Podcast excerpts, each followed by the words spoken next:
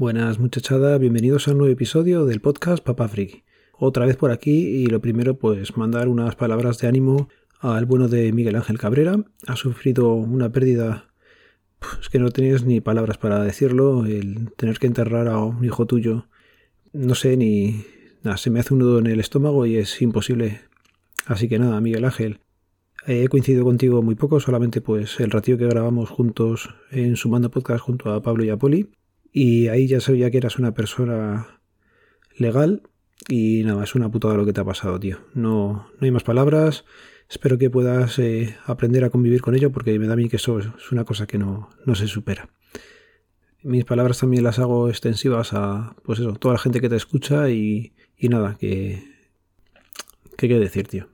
Es complicado cuando pasan estas cosas seguir hablando de, del día a día tuyo, de, de las cosas eh, triviales, lo que decimos siempre de problemas del primer mundo, te das cuenta que, que no, que hay cosas importantes, que esto de la tecnología, de cacharreos y demás, está bien para cuando tienes todo, cuando tienes salud, cuando tienes eh, la vida más o menos eh, bien encaminada. Cuando te viene un golpe de estos, todas estas cosas tienen que, que pasar a segundo plano y, y nada, sin más palabras, pues eso, Miguel Ángel, cualquier cosa que necesites y podamos echarte una mano, toda la comunidad que está detrás de ti estará encantado de ayudarte. Y yo hoy pues os venía a hablar aquí de mis rutinas de por la mañana, que bueno, pues eso, después de lo que os he contado, pues a lo mejor no tiene mucho sentido, pero bueno, a lo mejor a alguien pues le ayudan, así que os cuento. Me levanto por la mañana y suelo levantarme con bastante, bastante tiempo para hacer pues mis rutinas. ¿En qué consisten? Pues nada, me levanto por la mañana y después de pasar al servicio, pues me cojo ya el móvil. La verdad es que el móvil empieza desde muy pronto a estar conmigo encendido, pero bueno. Y lo que primero hago es hacer deporte. Ya os digo, con la aplicación de ejercicios en casa, llevo desde el 16 de enero y solamente he fallado a día de hoy dos veces. Y fue porque en principio lo tomé como descanso, pero he visto que puedo con esas rutinas y me sienta bien, así que ahí voy todas las mañanas, ya digo, sea fin de semana o cuando sea, me levanto y, y eso es lo primero que hago.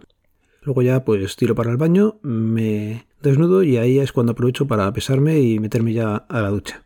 He cogido por rutina con la Xiaomi, el peso de Xiaomi, el pesarme todos los días y lo hago siempre en ese momento, justo antes de meterme a la ducha.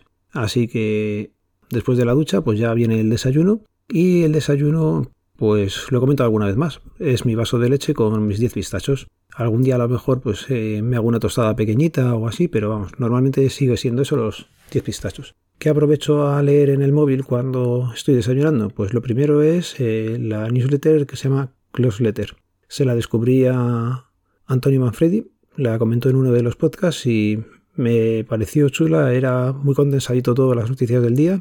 Y bueno, aunque también se le ve un poco partidista en algunos momentos, o que se le ve hacia dónde tira, pero es bastante buena la información que da. Así que nada, esa es la primera que hago, o la primera newsletter que veo. Luego me pongo con las palabras del Wordle.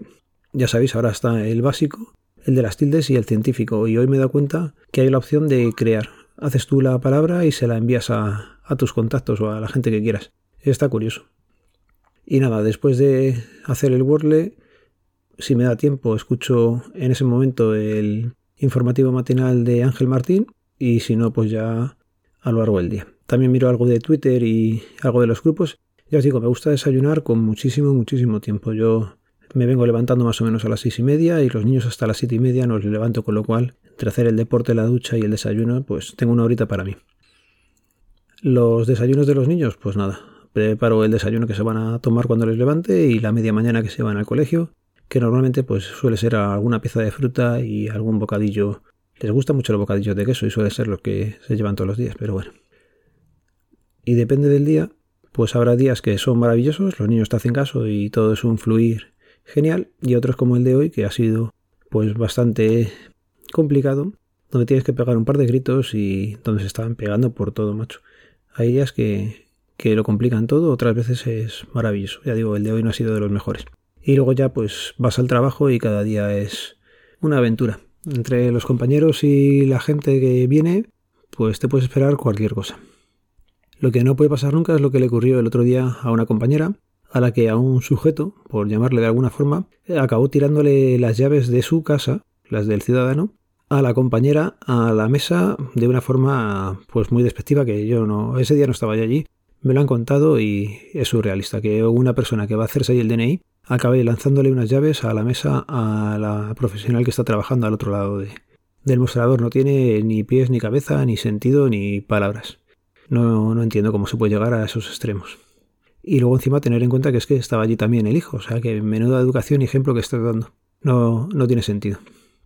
Tampoco tiene sentido que a la misma compañera, pues unos días antes, otro ciudadano la tomara con ella y se empezara a meter ya con ella personalmente haciéndola llorar.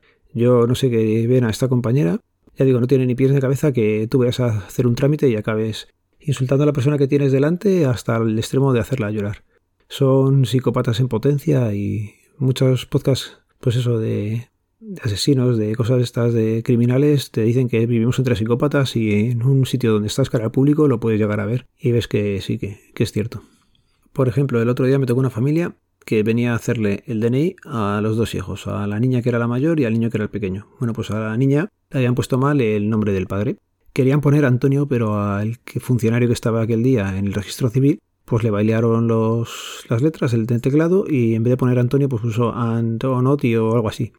Que se ve claramente que se ha confundido, que es un error tipográfico, que no está puesto mal el nombre. O sea, está puesto mal el nombre, pero casi una confusión. Bueno, pues se le explica que si ese papel no está bien, yo no puedo hacerlo o tendría que ponerle el nombre mal y ya se pone a se pone hecho un basilisco que lo tengo que poner bien porque se ve puesto, por ejemplo, en otra parte que también ponía el nombre, pues que estaba impuesto, que en el libro de familia, que en el tal, ya, pero si es en la parte de nacimiento en la que nos tenemos que basar para hacer el documento del DNI, ahí es donde tiene que estar bien. Pues nada, hay gente que no lo entiende. Yo no sé si a nosotros pues les da un poco más de reparo pero con la compañera ya digo que llevan una temporada que es cierto que es más menudita, es una chica pequeñita y no sé, es más joven y yo creo que van a cuando les toca o les dice algo o se ponen a machete con ella, no lo entiendo. ¿Os acordáis que hace uno o dos capítulos os comentaba que yo había hecho una consulta a la Comunidad de Madrid, que me habían contestado y que a un ciudadano se la enseñé y le estuve explicando, mira, te ponen y ellos mismos te dicen que tienes que llevar el título de familia numerosa en formato no digital, aparte de digital, en el formato físico. Bueno, pues esa persona nos acabó poniendo una reclamación. Tócate los pies. Pierdes el tiempo, le estás dando explicaciones, ¿para qué? Para que te pongan una reclamación. Macho, es que así no, no se puede trabajar bien. Estás perdiendo el tiempo con una persona que luego encima te acaba poniendo una reclamación a la que has dedicado un tiempo que no se lo has dedicado a otra persona. Pues nada, hombre, quéjate de otra cosa. O pon la reclamación o una sugerencia para que en la página web lo expliquen mejor pero no nos pongas a nosotros la reclamación. No sé, ella ha dicho muchas veces que se ponen reclamaciones sin tener mucho entendimiento de a qué la estás poniendo. Pero bueno. Cambiando de tema, la recomendación de la semana es el podcast que hizo el otro día José en Frente al Cliente hablando del bilingüismo. Participé mandándole un pequeñito audio contando mi experiencia y nada, si le oís, eh, dejarle comentarios que siempre son agradecidos y además es un tema que da pie para debatir bastante. Voy a aprovechar también para recordaros que el día 6, o sea, dentro de nada ya, os va a salir también publicado el segundo episodio de Charlando con. Todavía no os voy a decir quién es el invitado, pero sí que os puedo comentar ya y quiero daros las gracias porque los dos episodios que he publicados están teniendo el mismo número de escuchas. O sea que el que me aguantó el primer episodio con Javier ha querido luego escuchar también el primer episodio con Carlos. Así que espero que este segundo pues os guste tanto como el primero. Y lo voy a ir dejando por aquí. No sin antes recordaros que este podcast pertenece a la red de sospechosos habituales, que podéis seguirnos a través del feed feedpress.me barra sospechosos habituales. Un saludo Penny, nos vemos, nos leemos, nos escuchamos, adiós. Y os dejo una postdata muy muy muy muy rápida. Estoy muy muy viciado con Too Good To Go. Menuda aplicación, menudo vicio tenemos en casa. Para el siguiente podcast os cuento más.